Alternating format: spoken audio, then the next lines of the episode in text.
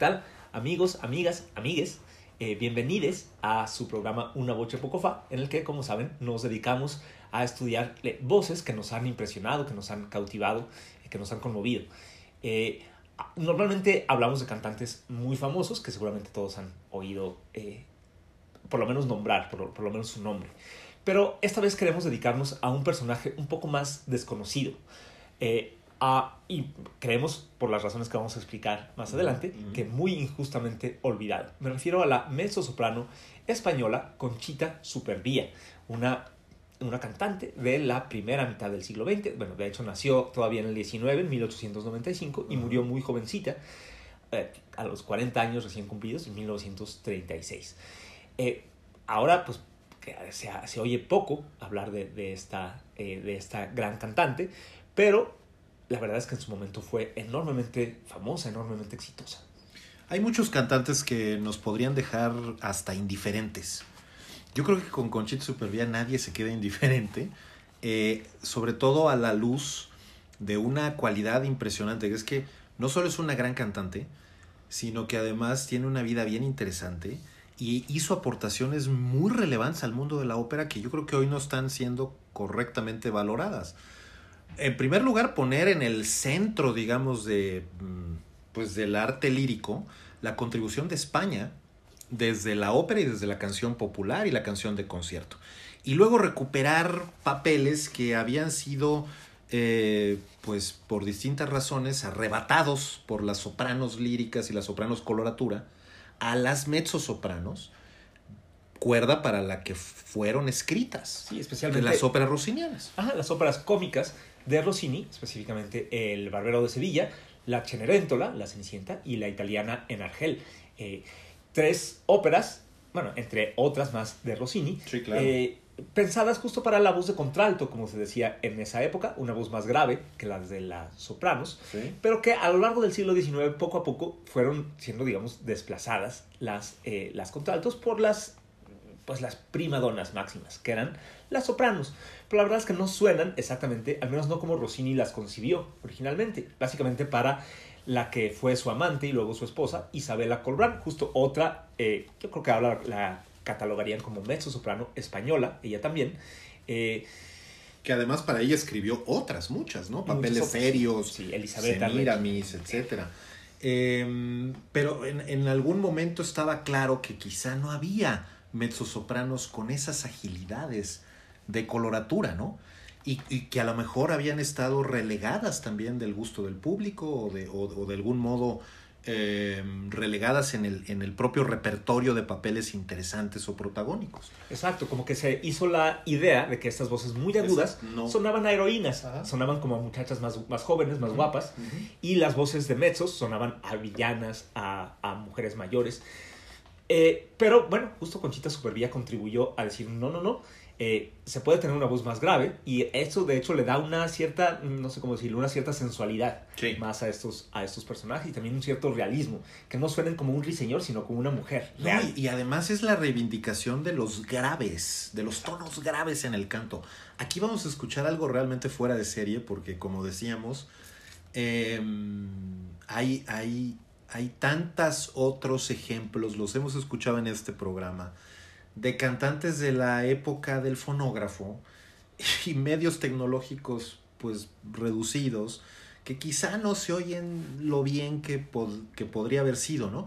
Pero ella como que se sobrepone a estos problemas tecnológicos y se escucha muy fresca, muy moderna y con una agilidad o con una calidad interpretativa que no solemos asociar a esa época. Sí, a pesar de que los medios tecnológicos no eran los que son ahora, la oímos y caray, suena que podría estar grabando ahorita. Exactamente. Eh, y de hecho sí, influyó muchísimo a otras mezzos como Teresa Berganza, Marilyn Horn, por supuesto Cecilia Bartoli, a la que Nuestra queremos Cecilia tanto. Bartoli, por supuesto. Y tantas otras, ¿no? Que le deben haber hecho esa recuperación y que, y que ponen otra vez el, el acento en, en, en la interpretación más libre. Porque también es escuchar otra manera de interpretar. Es como si fuera esto volver al futuro, ¿no? Es decir, nuevas maneras de interpretarlo, pero que en realidad no son nuevas, son de los años 20. Sí, exacto. No más que no las habíamos escuchado y, y, y, y, y no tenemos este... Por suerte tenemos una abundancia de grabaciones. Eso o sea, es muy afortunado. Grabó, grabó un montón. Y bueno, ¿por qué no? Antes de empezar a hablar de la muy accidentada y muy interesante vida de Conchita Supervía, Correcto. vamos para que se den un ligero quemón oyéndola cantar esta área de La Cenerentola de Rossini.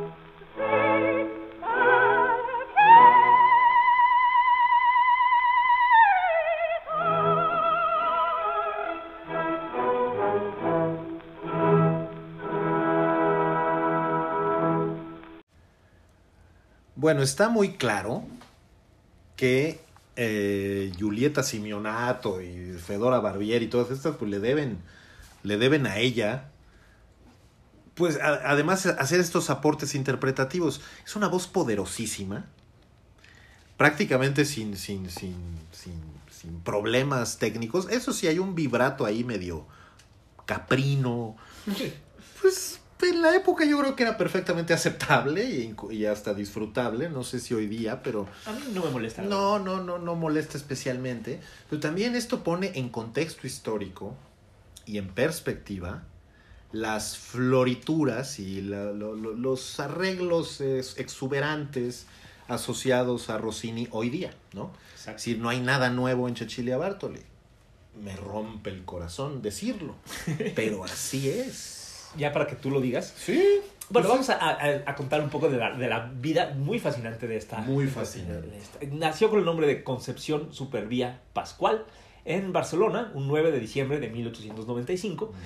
Resulta que era de una familia, bueno, de, de un padre eh, bastante rico, de Sí. eh, eh, andaluz, pero nació fuera del matrimonio, cosa que en, en el Ah. todavía finales del siglo XIX era un obstáculo pues Claro. eh, grande para una señorita decente Claro. razón por la cual quizá eh, encontró carrera en, en una pues en una vocación, en una profesión no muy dada justo para las niñas bien, ¿no? Para la gente decente, que era el arte, el canto.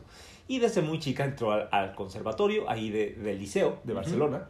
Eh, justo un, creo que era un, eh, un ambiente social, igual que Victoria de los Ángeles, de hecho, que no, no, ella no era ilegítima, pero también era de una familia andaluza inmigra- eh, que había migrado a- a Barcelona. Sí.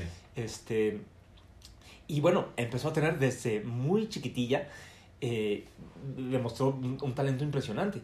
Decíamos, en- si escucharon nuestro programa anterior sobre Renata Scotto, que Otra precoz. otra precoz, No pero no, sí, estamos muy impresionados de que había debutado a los 18. Sí, sí. Conchita debutó nada menos que a los 14 años. Híjole. Claro, no con, no con, la, no con la Traviata, sino en una, en una zarzuela, este, eh, Los amantes de Teurel, de Tomás Bretón, y tampoco en el papel eh, principal, pero, Pero wow, de todas maneras, hace. a los 14 años. Y de ahí, pues, aparentemente sus maestros del conservatorio dijeron, pues ya, lista para, Ajá. para los teatros. Y se fue muy rápidamente a, a- aquí América, a, Bar- a Buenos Aires, eh, donde a los eh, 15 eh, debutó en el Teatro Colón, el teatro más importante de, de Buenos Aires, Sí. eh, interpretando un papel secundario en la ópera eh, Bianca de Beaulieu de César Stassetti. Completamente olvidado ese Completamente repertorio. olvidado. Desde Los Amantes de Teruel hasta esta, completamente olvidado. Aunque, fíjate, Los Amantes de Teruel, el Teatro Real de Madrid lo, la repuso. No hay muchas grabaciones, pero es interesante, porque es de los primeros intentos de, de zafar la zarzuela de su terreno, ir más hacia la ópera. Exacto, es una cosa como a caballo entre la como la a zarzuela y la caballo. Y ópera. este Statiesi era un francés naturalizado argentino que dijo, necesitamos óperas medio latinoamericanas. Pero todavía no se atrevía, entonces los títulos eran en francés, en inglés, eh, perdón, en italiano, etc. No muy eh, afamado, pero ya desde ese entonces ya se notaba que ella iba para grandes cosas y luego, pues ni más ni menos que el debut en el Teatro de la Ópera de Roma, en el Teatro Constanzi, que es, pues, pues yo creo que la, la grabación más buscada porque obviamente estamos en presencia de eh, Nace una estrella, ¿no? Exacto, eso fue en 1911. 1911, o sea, tenía 16 años. Exacto, todavía faltaba para que empezara la, la Primera Guerra Mundial. Me- en México estaba empezando la Revolución Mexicana. Híjole. Este, y bueno, lo que cantó ahí, participó nada menos que en el estreno Ajá. en Italia de la ópera El Caballero de la Rosa, de Rosencavalier, Sí. de, eh, de Strauss, en, cantada en italiano. Sí, cierto, como so- debía ser, porque hacerse en esa época. no era el caso que se, que se, can- se, se cantara en alemán. Y cantó un papel travestido, el, pero, Ajá, pero- Octavian. Pero digamos que es el caballero mismo al que le da título a, a la ópera. Eh, eh, o sea, no es un papel menor y no era un teatro menor tampoco. En este momento eh, tenía 15 años.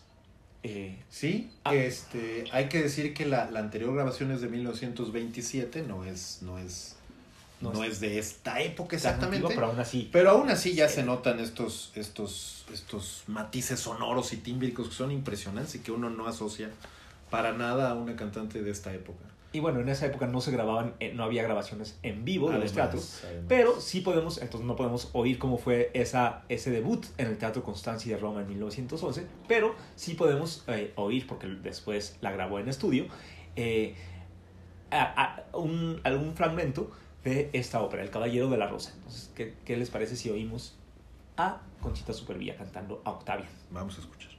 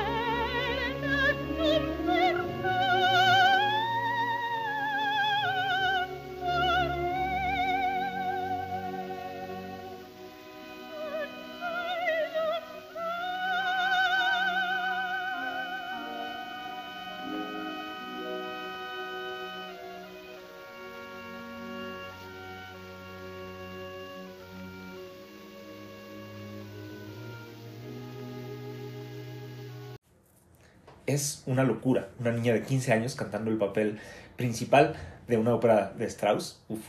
Eh, y bueno, a, a partir de ahí empezó a tener muchísimo éxito. Empezó también a volverse una figura muy atractiva, eh, muy, muy sexy, digamos, con mucho sex appeal. Si ven ustedes las fotos, es, eh, es curiosa, no es precisamente guapísima, pero tiene una cara muy, muy especial, una nariz pequeñita, unos ojos muy grandes, una cara muy redonda, Parece una gran actriz de cine, pero de este cine, de cine mudo, ¿no? mudo o, o- o de, de tragedias también, ¿no? No, no, no, no necesariamente de, de, de cosas así, románticas.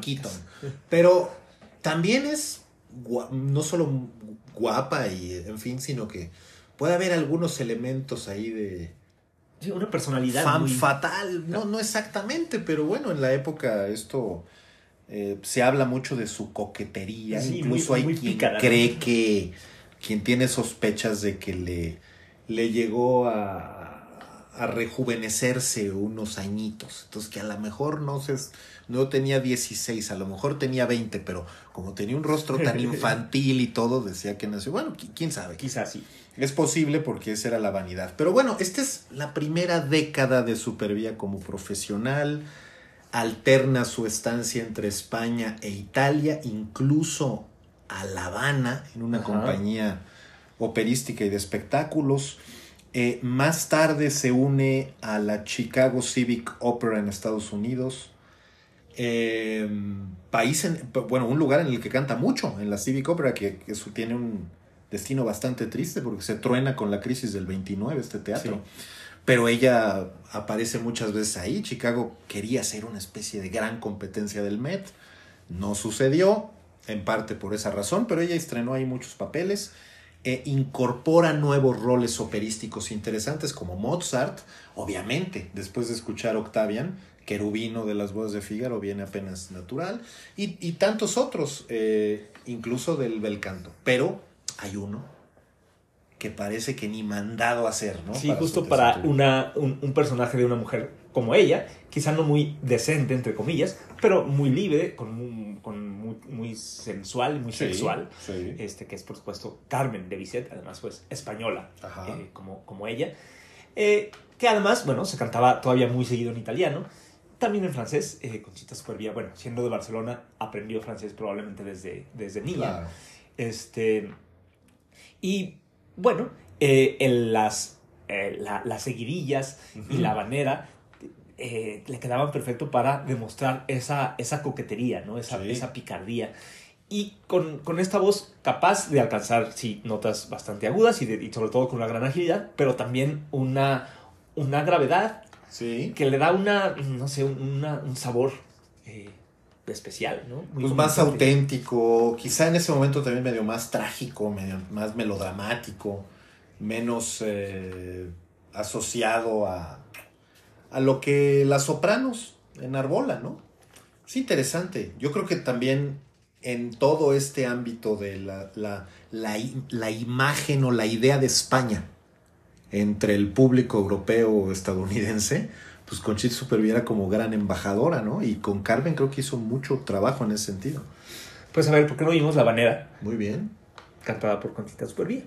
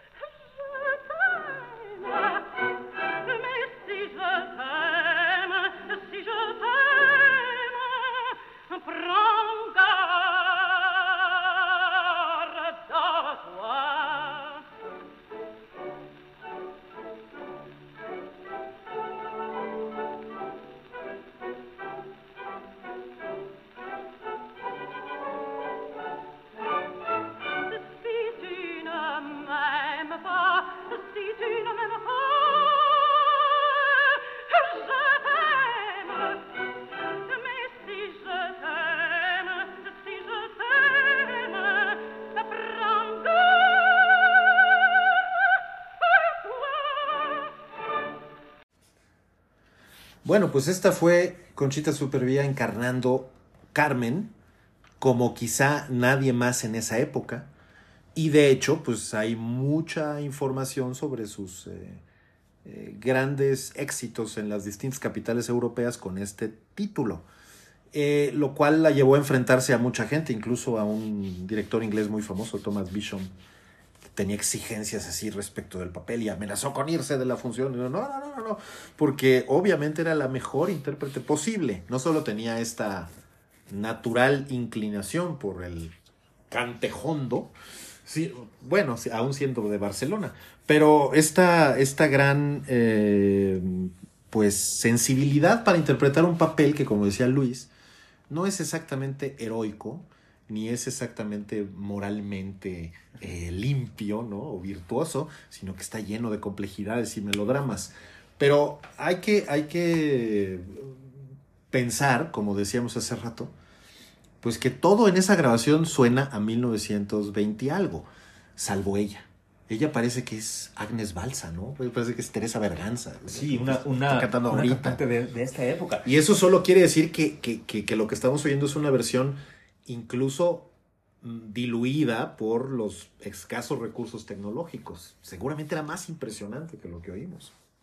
Sí, estamos, estamos Pero eso, pero ah, decíamos al principio, ella tuvo una vida bien interesante y es aquí donde creo que empieza in- lo interesante de su vida, ¿no? Sí, por esa época, eh, bueno, como decíamos, se movía por toda Europa, pero sobre todo entre España e Italia. Sí. Y conoció a un abogado y político eh, napolitano, de hecho creo que era alcalde de Nápoles, Sí. nada menos, llamado Francesco Santamaría. Sí. Eh, y pues no se casó, como decíamos, era, digamos que pertenecía al demi-monde, dirían los, los franceses, a este mundo como... Tipo un la poco- traviata. Ajá, un poco menos moral, Sí. eh, que pertenecía- en el que se movían los artistas Sí. y los cantantes.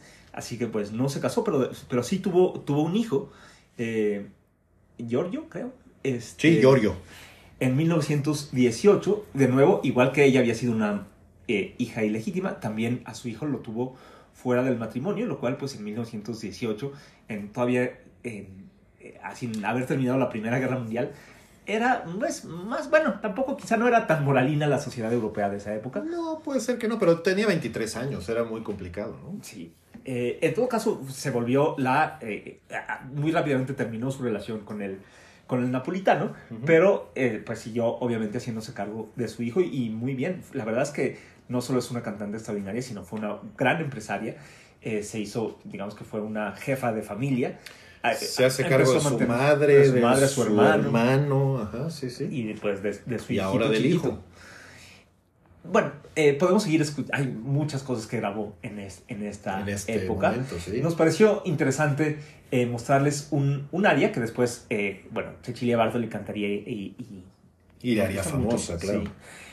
Eh, de, bueno, es un, área- un, un área interesante que por mucho tiempo se creyó que era del siglo XVIII, de, Per- de Pergolesi, pero en realidad no, fue de un eh, compositor italiano llamado eh, Alessandro Parisotti, publicó una, eh, hacia 1880, por ahí, un álbum de aria antique, de arias anti pseudo antiguas, porque en realidad no eran, no eran Falsamente viejas, falsamente antiguas. antiguas, pero bueno, al estilo de la escuela napolitana Sí. del siglo XVIII.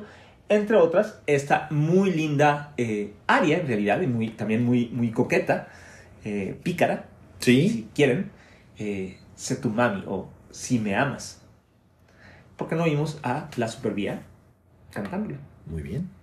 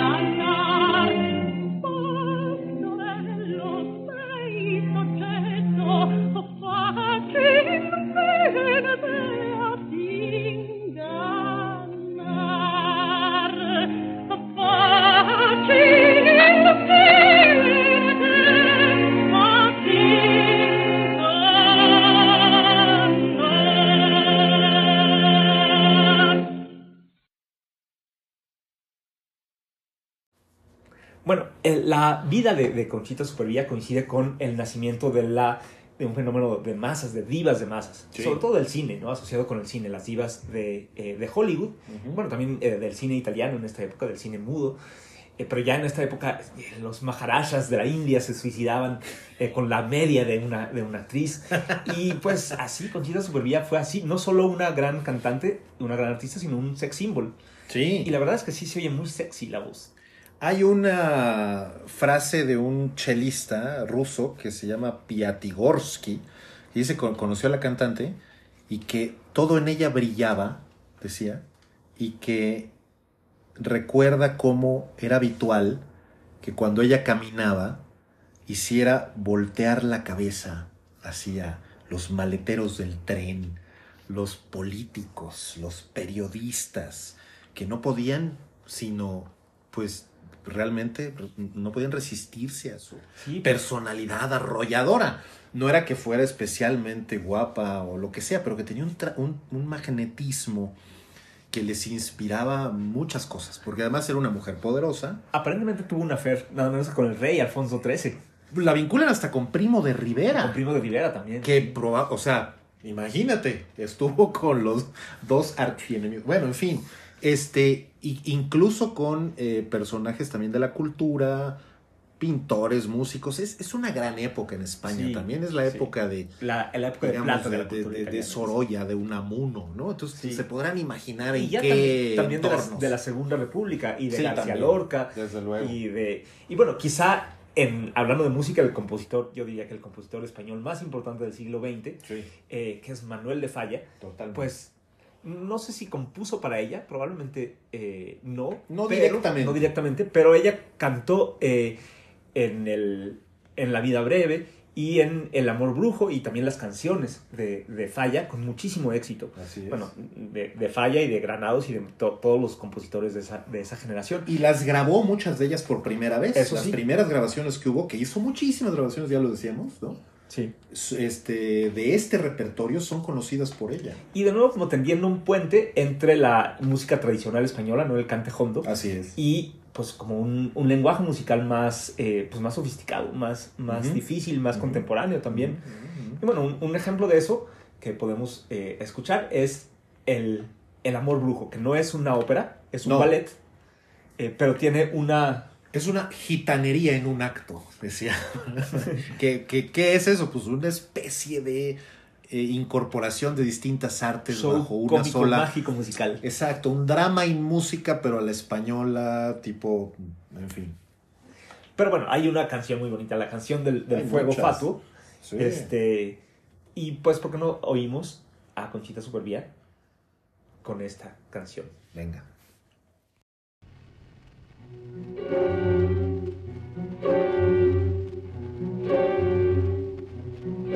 Lo mismo que el fuego fatuo, lo mismito es ser querer.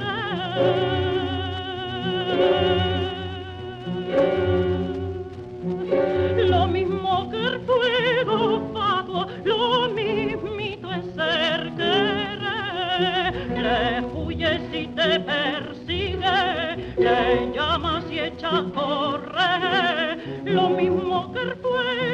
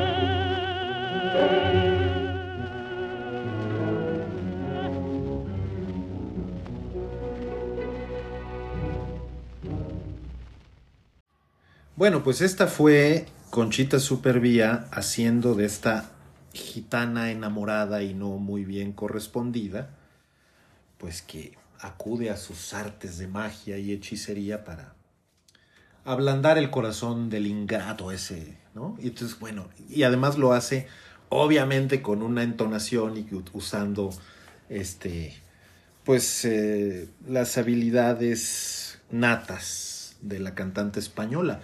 Hizo muchísimo, lo decíamos hace rato, por incorporar este repertorio a los grandes escenarios, llevárselo en eh, eh, a conciertos alrededor del mundo, meterlo en grabaciones importantes y, y reivindicar el papel centralísimo que tiene Manuel de Falla, que tiene eh, muchos otros compositores, Granados, etcétera, en el gran repertorio, ¿no? Es decir, sacarlo del género chico, ¿no es cierto? Exacto. Que estaba, o sea, justo Falla y García Lorca y otros muchos estaban como tratando de recuperar la cultura, sobre todo la cultura flamenca, la cultura Sí. del sur de España. Sí, sí, sí. Y eso, hacer, presentársela a la alta cultura, ¿no? A, la, a la élite cultural española y europea en general. Claro. Este, en, en esta época, eh, Conchita Supervía eh, le empezaron a, a diseñar vestidos específicamente para, Ah, sí, sí, para sí, sí, ella, eh, con las que se presentaba, no, no para personajes, sino como ella misma, en la que se presentaba en conciertos y recitales, Cierto. vestidos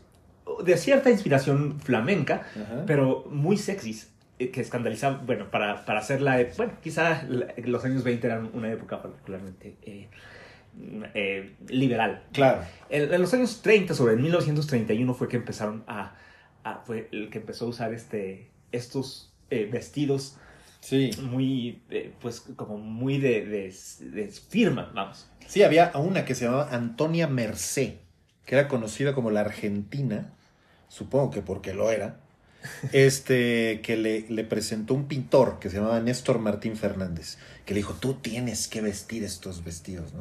Eran vestidos carísimos y muy sofisticados y los utilizaba para ir a distintos eh, y todo eso. Y a partir de, del encargo de estos trajes, pues como que se fraguó una amistad muy duradera en ese entorno de, imagínense, ¿no? Pintores, grandes diseñadores de modas y cantantes. Un grupo muy, muy moderno. Sí, sí, este, sí. El diseñador de estos vestidos, Néstor Valery, Ajá. este, homosexual muy abiertamente, Eso. este diseñador de pues diseñador de vestidos.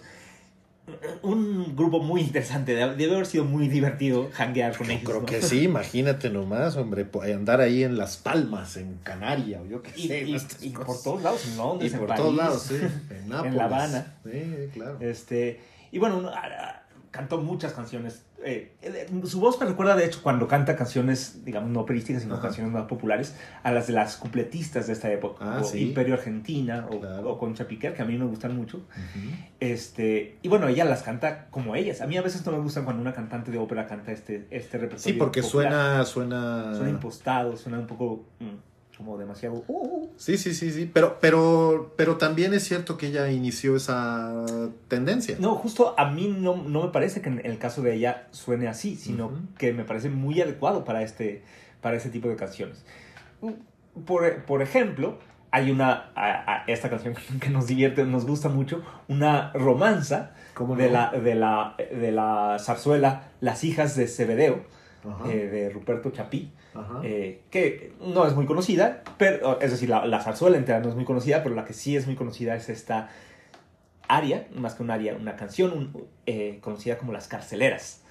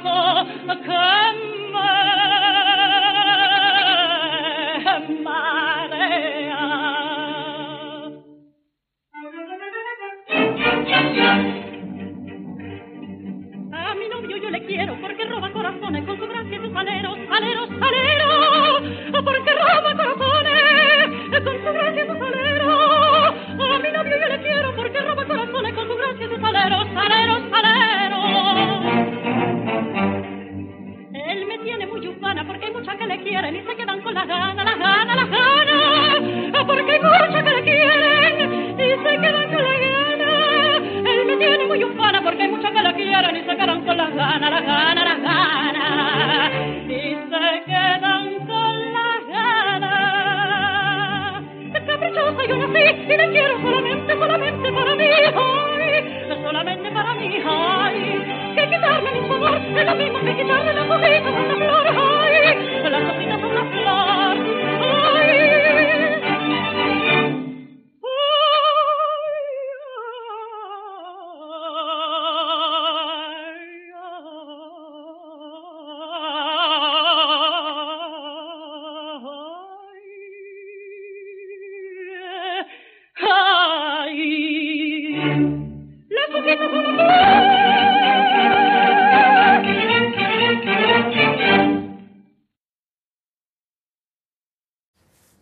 Bueno, el hecho de que haya tenido tanto éxito cantando canciones populares no significa de ningún modo que eh, no eh, ab- abordara con mucha seriedad y con mucho virtuosismo y profesionalismo el repertorio, pues digamos, tradicional, más serio No, de claro. mezzosopranos. Cantó muchos papeles, aparte de Carmen, eh, Charlotte de Werther, de Massenet, Dalila, de Samson y Dalila, eh, varias de la varias porque son muchos personajes en la en la condenación de Fausto de Berlioz la ópera muy difícil por cierto Eh, bueno eh, no creo que no mencionamos que eh, además de, de ese debut en Roma del Caballero de la Rosa después eh, la cantaría en nada menos que en la Scala de Milán en 1925 eh, dirigida por el propio Richard Strauss Así el es. propio compositor eh, que probablemente cantaba en italiano incluso, eh, Ujú. pero con, con mucho éxito. Eh, Bueno, y hay cosas de Donizetti, de Puccini, Sí. eh, la hora española de Ravel, cosas. sí, ¿no? tanto muy modernas como, de hecho, de- ella estrenó la ópera eh, la, la Hora La hora Española, española, sí. de, de Ravel, Hansel y Gretel, bueno, la- favorita de Donizetti, en fin. Y en, en esta época también dio otro giro a su vida. Interesante. Radical, ¿no? Incluso para volverse todavía más eh, para incorporarse más a la aristocracia europea, ¿no? Que era algo... Bueno, y para... mm, yo supongo al- algunos de sus especie de biógrafos hablan de que pues era estaba muy necesitada de un reconocimiento legal de su hijo y de resolver ese tema que en ese momento pues moralmente era reprobable, que era ser madre soltera y parece que este hecho es el, el empujón final que le conduce a años más tarde, en 1931, a contraer matrimonio con pues un empresario inglés que se Muy llama rico. Ben Rubinstein, que pues le obliga un poco a fijar su residencia en Londres y a convertirse al judaísmo, ni más ni menos. Sí, lo cual para una española de, de su generación Supongo debía que haber sido un poco fuerte. Pues sí, acaban de escuchar, ¿no? Carceleras. Este, bueno, mm, le llegaban ramos de orquídeas diario a Barcelona desde Londres. Supongo que eso allanó el camino del sí. Se volvió Lady Rubinstein. Sí, porque era no Lord, pero sí Sir Benjamin. Sir, Sir Benjamin exactamente, exactamente. Y entonces empieza, digamos, ella misma a incorporarse a otro grupo todavía más selecto. Por ejemplo, la aristocracia británica y los españoles en, en Londres, Sí. que en ese momento pues eran también personalidades muy destacadas. Y ella empieza también a jugar con todos esos factores en su favor. Por ejemplo, eh, ella quiere estrenar Carmen en el Covent Garden, quiere llevar Carmen al Covent Garden, y entonces los invita a los empresarios del Covent Garden a París a que la vean cantar, con todos los gastos pagados y organiza un programa así, pues para persuadirles. O sea, empieza a volverse una diplomática hábil en el manejo de esas eh, pues requerimientos Intrigas. intrigas, cortesanas. cortesanas, lo que sea, ¿no? Es bien interesante. Esa parte ya me suena a Netflix, fíjate. Sí, imagínense eso. O sea, estar, eh, bueno, lidiando en el mercado matrimonial, Sí, lidiando bueno, con la familia de los Rubinstein, que aparentemente no ha de haber sido fácil. Pues sí, Y con un hijo. observando el Shabbat. Criando un hijo, este, Sí. eh, lidiando con los empresarios de la Ópera de París y de Covent Garden y de Viena y de aquí y de allá. Y encima, cantar. encima, seguía siendo una extraordinaria cantante. Pero no pierde el sentido del humor y de ahí la creación de la Hermandad de la Tortuga. Eso es un que es una historia delirante absolutamente. Este me recuerda muchas cosas exuberantes que he leído, pero realmente es notorio que, que, pues como una manera de ganarse la simpatía del público, pero también de algunos de sus amigos, creó esta eh, condecoración imaginaria de la Orden de la Tortuga. Entonces tenía un artesano, me parece que italiano, que le proveía de unas tortugas. joyero. Un joyero. Que le proveía de unas tortugas de distintas piedras que ella pues entregaba como una especie de amuleto, ¿no? Pues a personajes de la cultura que, que de algún modo Sí, es que hacían- a ellos, le- le- a ella le tuvieran, le, críticos musicales, eh, compositores, Artistas, políticos, intérpretes, lo que sea, le- les daba la orden de la tortuga. Además, la, la, la tortuga tenía un significado interesante porque era como reconocer el mérito de la lentitud. Exacto, exacto. Co- O de, o de que gradualmente, o sea, como, no sé cómo decirlo, de la constancia, Ajá. quizá, ¿no? De la constancia, de la, de la perseverancia. Y pues yo creo que se divirtió muchísimo con esto porque hizo veladas culturales y empresariales en muchos sitios en donde pues ella perfectamente cerraba esto otorgándole a tal señor una bonita tortuga. Yo hubiera matado por tener una. Ser miembro Todavía de la- caballero mejor- de la orden de la tortuga. todavía hay alguna ahí eh, que se podría localizar y sería maravilloso encontrarla. Pero bueno, de esa manera consigue asegurar su presencia en el Covent Garden con funciones apoteósicas de Carmen, de La Cenerentola y de muchas otras. Viviendo en Londres, el Covent Garden se vuelve su casa. La verdad es que hay tanto que cantó en esta época, y sobre todo tanto que grabó, que estamos muy indecisos de, que, de qué ponerles porque no- Sí. no, nos da eh, tiempo de poner todo lo que quisiéramos. Pero, como estamos hablando de su matrimonio en el 31 con el señor Rubinstein, pues esta grabación es justo de ese momento. Es de la ópera Miñón de Ambroise Thomas, la ópera Connais-tu le pays? ¿Conoces el país donde florecen los naranjos? Que no es precisamente el Reino Unido.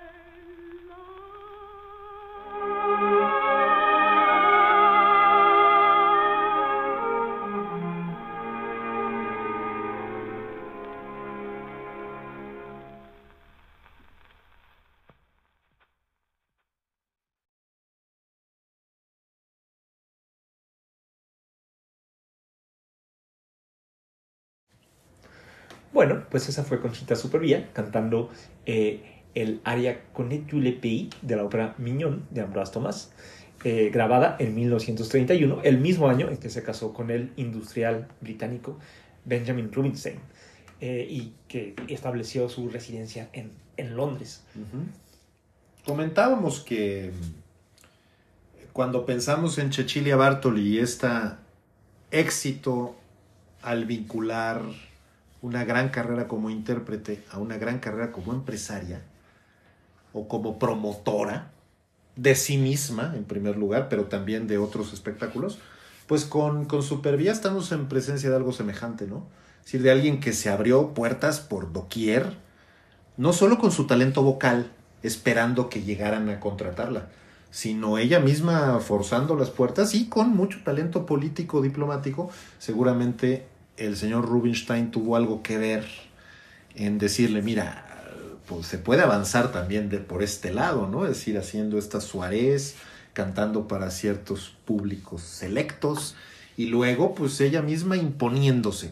Sí, puede ser un poco engañosa esta imagen de glamour, de elegancia, Ajá. estas joyas y los sombreros y las plumas, que sí, era, eh, Conchita Supervía era una diva por excelencia, pero no debe creerse que era eh, frívola ni No, tonta. no, no. Al contrario, era mu- y yo creo que usaba eso, ese glamour y esa, ese sex appeal como herramientas para avanzar. Exactamente. She Era- works hard for the money. Sí, y la verdad es que era muy ambiciosa y no lo digo como algo malo. No, al Eh, contrario. des- después de tener orígenes pues más bastante humildes, Sí. eh, pues logró con- ganar mucho dinero y a través del dinero el respeto y el reconocimiento de pues de toda la alta sociedad no solo española sino italiana, francesa e inglesa. Se mete incluso a las películas, ¿no? Sí. No, no sabemos bien a bien la calidad de estos largometrajes, pero pues están ahí. Uno es el, la- bueno creo que el único largometraje que hizo Sí. se llama Even Song que podríamos traducir como la canción del crepúsculo del director Víctor Ujú. eh, bueno, aparece justo como una cantante de ópera, Sí. Baba Letual, y canta, un, es un rol que sí, ese sí no está pensado para mezzo, sino para soprano, el vals de Musetta, de la, de la Bohème, de Puccini. También, bueno, otra, otra anécdota eh, eh, que Sí. justo me eh, contaba Arturo, eh, tiene que ver nada menos que con el rey Jorge V. Sí, sí, sí, en una, una gala benéfica en el Royal Albert Hall, Jorge V estaba en primera fila esperando a su cantante favorito que era Richard Tauber y que habían dejado al final de la velada. Pues Supervía le tocó justo antes de Richard Tauber, porque era, digamos, La segunda. la segunda más, era el dios menor de esa velada. Richard Tauber, el gran tenor alemán, ¿no? Este, Sí, justo fue el favorito del rey. favorito, bueno, en general favorito de todas las monarquías. Em, el tenor del monóculo, que además era un hombre muy elegante, no sé qué, pero con un gran virtuosismo vocal. Y ella alargó su presentación diciendo, ahora voy a interpretar esto, y ahora esto a capela, y no sé qué. Y entonces tardó muchísimo tiempo hasta que se fue del escenario antes de pasarle eh, el, pues, el lugar a, Richard Tauber. Jorge V se incomodó muchísimo, pero al final pues tuvo que reconocer que era una enorme cantante. Era una estrategia también para acercarse a un público que no la conocía. Incluso todo, ¿no? para desafiarlos, ¿no? Y desafiarlos, claro, sí. Como por si a mí no me, no me importa. eh, yo estoy aquí. Y yo, él, él será Richard Tauber y será muy el cantante del monóculo. Sí. Pero yo soy la supervía.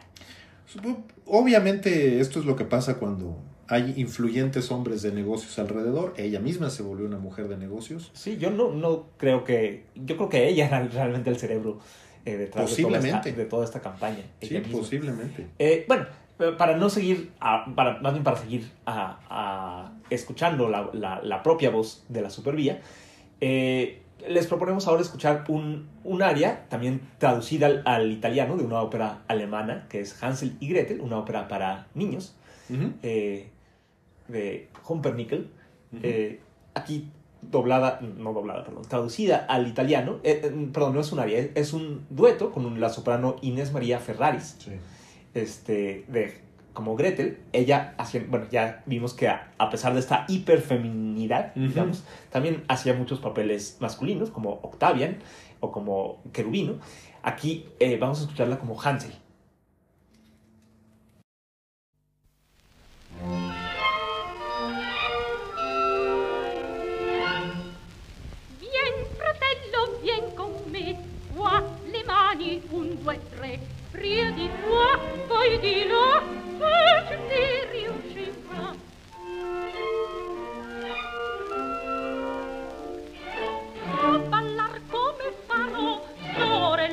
Non lo so, di imparare ho voglia sai, mostrami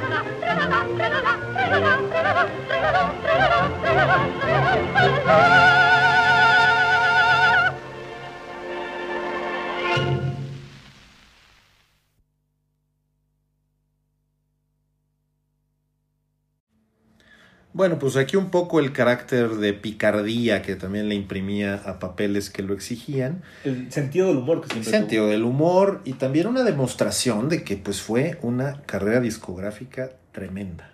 Sobre todo con Columbia Graphon, Graphon Company, que fueron 200 discos. ¿no? tuvo. Muchísimo. Entonces imagínense, eh, para esta época había muy pocos cantantes que tuvieran ese récord de grabaciones. Entonces claramente era que la gente estaba muy impresionada por sus recursos vocales. Eh, obviamente ella sigue cantando y como decíamos desde, desde su matrimonio en el 31 pues tiene una nueva base de operaciones que es Londres y desde ahí toma muchísimos trenes para ir a todas partes.